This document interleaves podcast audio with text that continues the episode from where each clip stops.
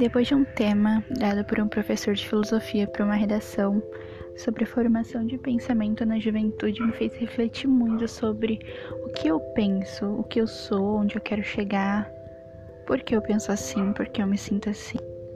Qual é a pressão que a sociedade coloca em cima do jovem para ele ser alguém, para ele entrar numa faculdade, escolher uma profissão para sempre, porque nós temos tantas escolhas para tomar tão cedo. Nessa transição para vida adulta, tudo parece ser mais difícil, a gente pensa muito nas coisas e a insegurança vem sobre tudo. Com medo de falhar e lá na frente se arrepender de ter feito algo. Mas tá tudo bem.